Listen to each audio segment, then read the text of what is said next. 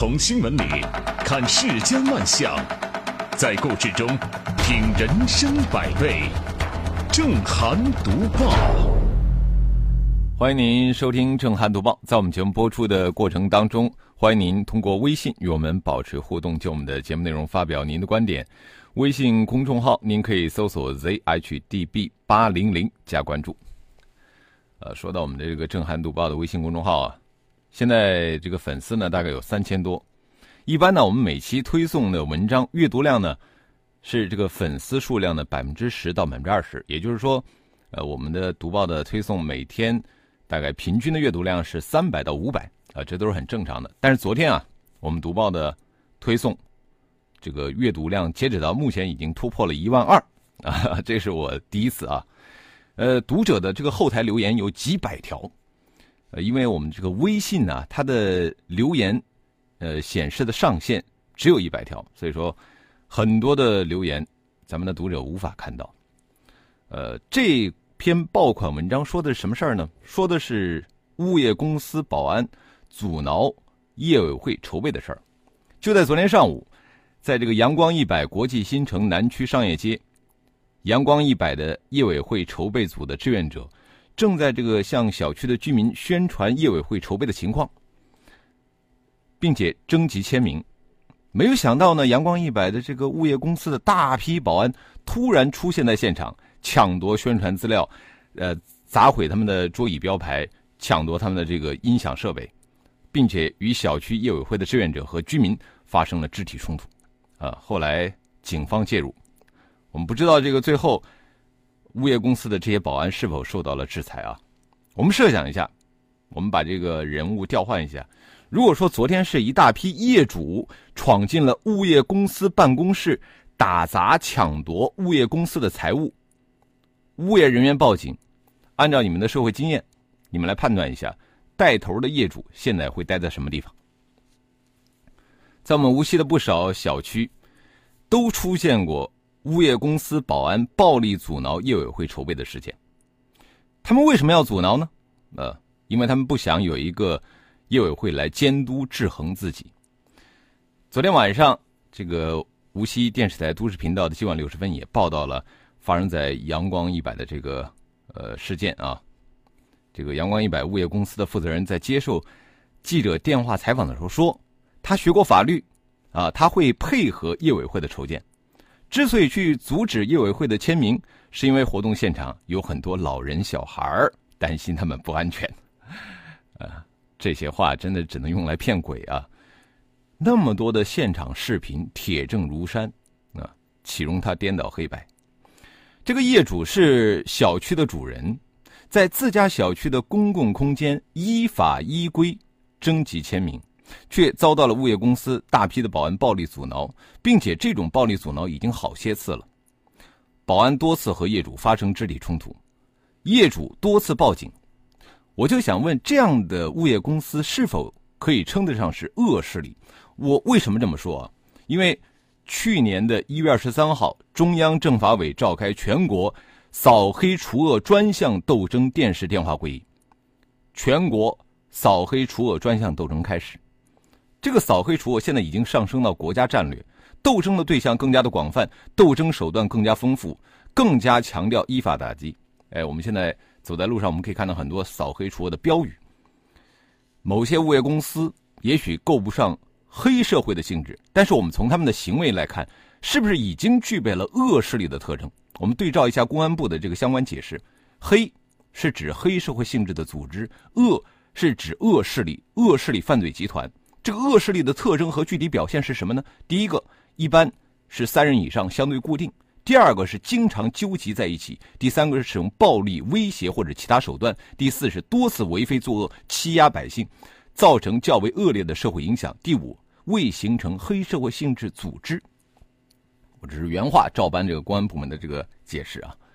呃，好，我们先把这个话题放那边，我们再来说说我们无锡的这个情况。我们。从无锡市住建局了解到，目前无锡全市已经备案的业委会只有三百多个，约占业委这个成立业委会小区的百分之三十五，啊，这个数据真的是非常可怜的一个数据啊！业委会成立难，成立后运作不规范，成为一个普遍的问题。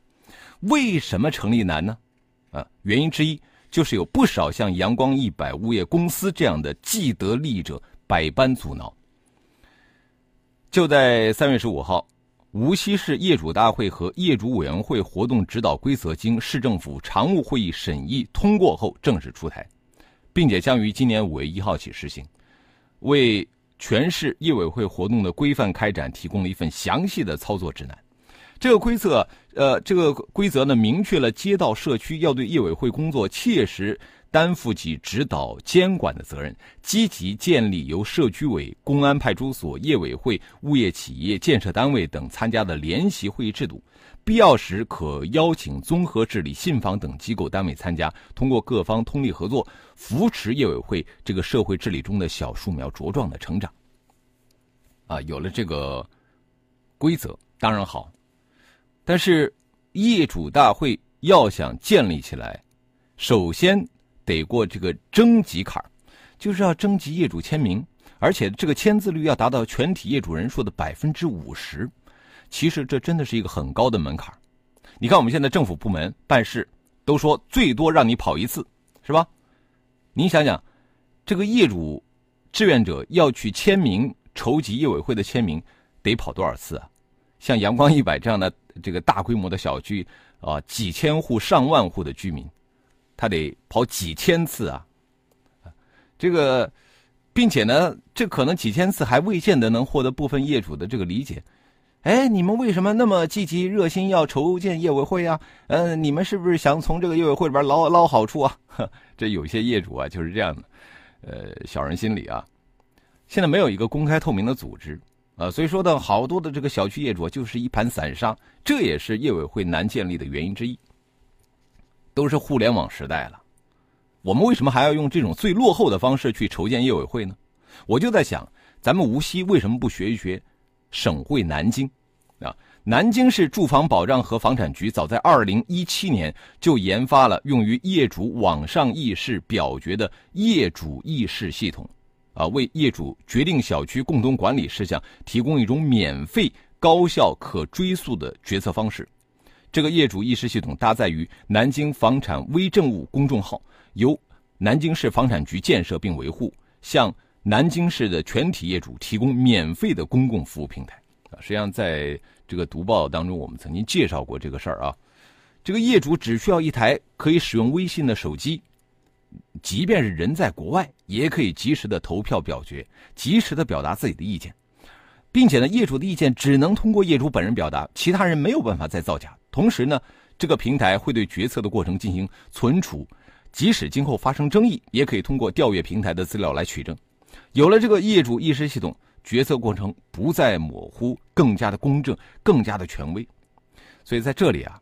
我再次呼吁，咱们无锡的相关部门能够急群众之所急，想群众之所想，也开发一套咱们无锡版的业主议事系统。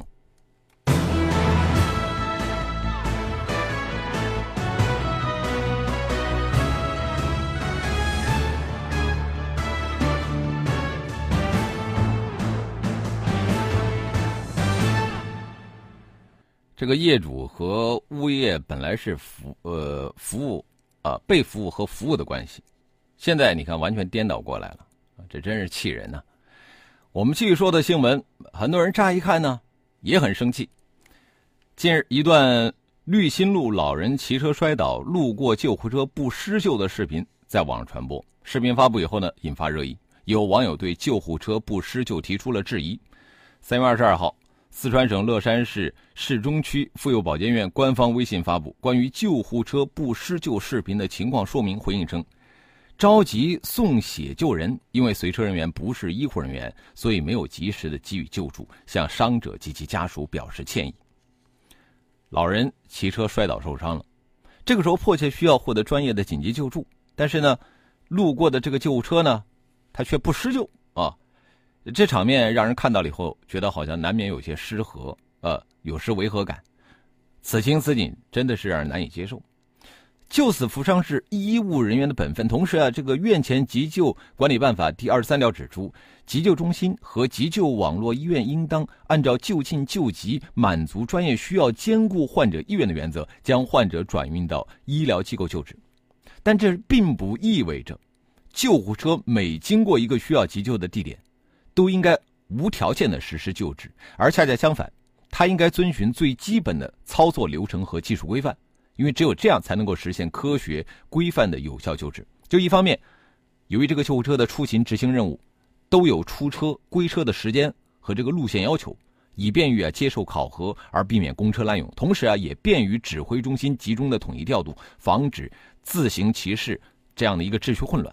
另外一方面呢，就是幺二零在接到这个求助电话之后，就和患者形成了一种预约关系。那么幺二零必须履行相应的义务，否则就会造成违约。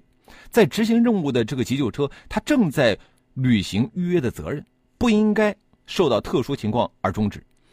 患者的生命权都具有一致性，厚此薄彼或者是先此后彼，那就不符合公平原则，是不是？那从这一点来说啊，正在开展送血任务的急救车，以继续执行完任务作为第一要务。人家那边马上要做手术，可能人已经在病床上等着了，是吧？所以，无论从情感上、道义上还是规范上，都并无不妥。因为啊，必须以急救原则作为合理性的判断标准啊，只有这样，我们才能够实施理性的监督，防止规范化的急救原则被破坏。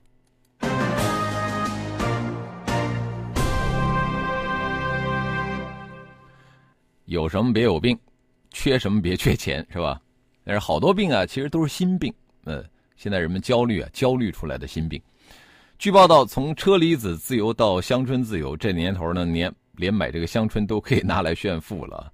呃，因为部分地区的这个香椿价格走高，甚至达到了一两百块钱一斤，堪比龙虾价格。所以说，香椿自由这个词儿是横空出世，从路边的野菜变身为餐桌的贵族。香椿到底经历了啥呢？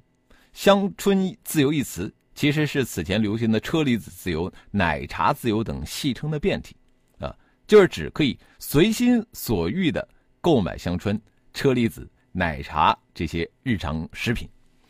呃，前不久呢，还有一篇网文啊，把这个女生的财务自由呢分为六个阶段：奶茶自由、樱桃自由、口红自由、酒店自由、包包自由和买房自由。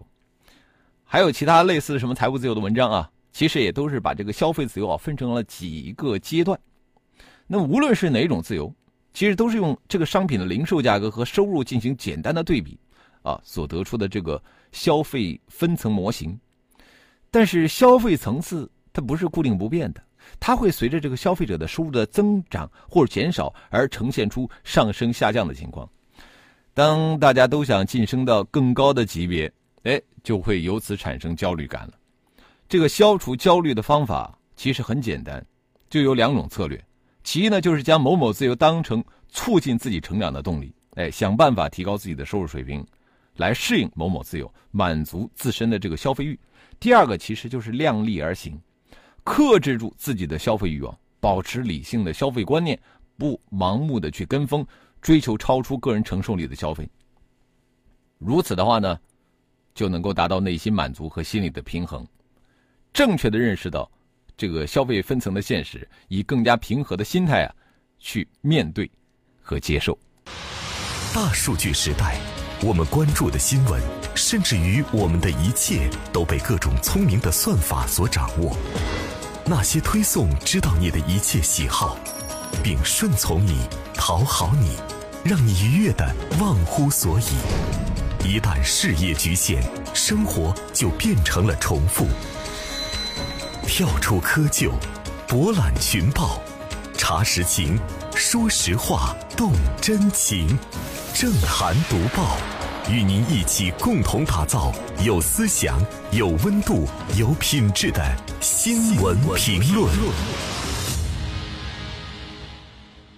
欢迎回来，这里是正在直播的正涵读报。呃，接着我们来看一看微信平台啊，燕子。他说：“因为来自多方的阻挠，我们小区已经入住十年了，至今没有业委会啊。”云生说：“物业公司如此强势，背后往往会有个别的这个撑腰啊，这中间往往有一些不为人知的利益纠葛。”呃，菜菜说，业委会的成立是趋势是合理的，物业有什么权利在业主的小区里横行霸道？呃，磊磊说支持业委会筹备的活动，希望早日建立能够代表自己权益的业主委员会，希望我们的家园越来越美好。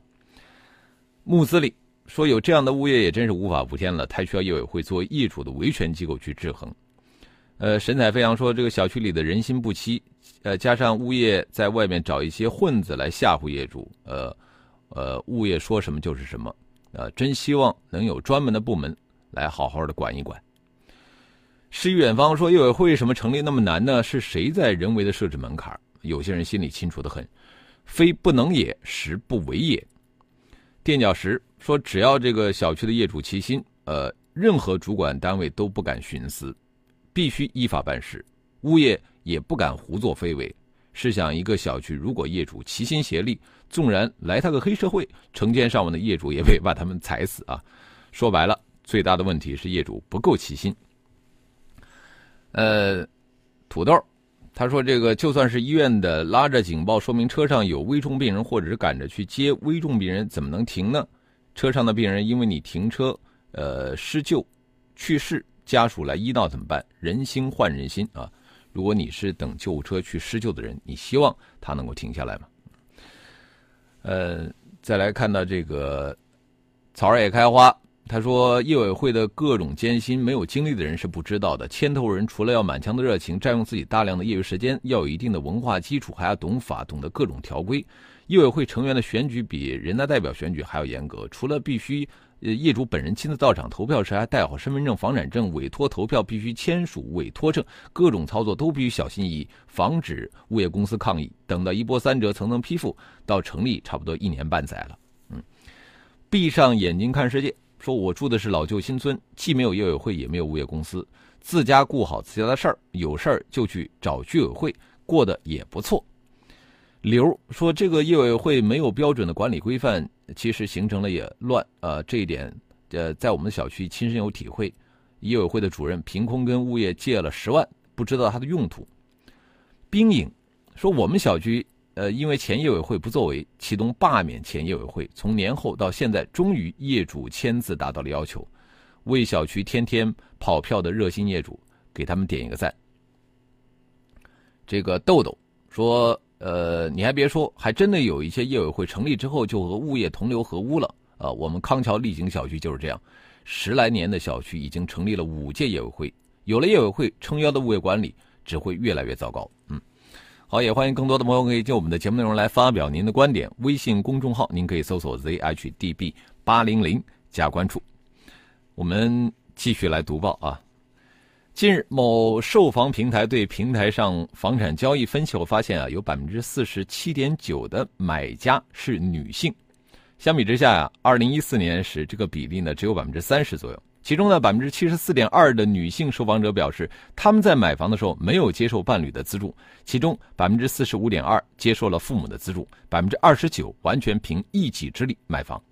这个调查涵盖了。京沪深杭等中国十二座大城市的九百六十四户家庭，代表着大城市的新趋势。我们考虑到高房价，然后让靠自己的能力买房变得越来困难的时候，其实大家都比较倾向于男女合作啊。而这个女性独立买房数量的增加，其实就反映了我们现在这个社会的一个变化。收入高的女性啊，她们正在放弃和男性的合作。她们独自在面对人生中最大的决断。在中国，房子对于婚姻的重要性，我们不用再赘述了。很多人就是为了结婚才买房子，所以说我们才会有了“婚房”这个词儿。所以说呢，婚姻也会影响到房价。啊，现在很多城市的限购政策都是和婚姻捆绑在一起的。那么，生活的富足其实带来了新的可能性，它可以让人重新的考虑婚姻问题，因为更多的。是经济独立带来了新的幸福观和婚姻观。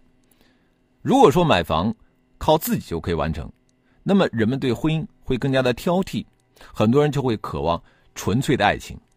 啊，这其实是一个属于自己房间的重要性，因为它不仅仅意味着财富上的独立，也意味着更有安全感的生活。女性有了自己的房子。这看起来非常的物质，但是在这种情况下，女性反而可以追求婚姻当中的非物质性，也就是说纯粹情感的那一面。对于这样的女性，我们有有理由相信她会更加的幸福，因为不管结婚与否，她都有一个自己的家，而这种独立性的本身，其实就是幸福的底色。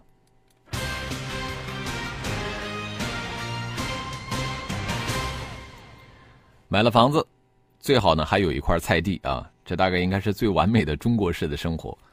近日呢，一条中国丈母娘将别墅花园变菜地、看懵养女婿的短视频，因为反差萌引引起了不少人的关注。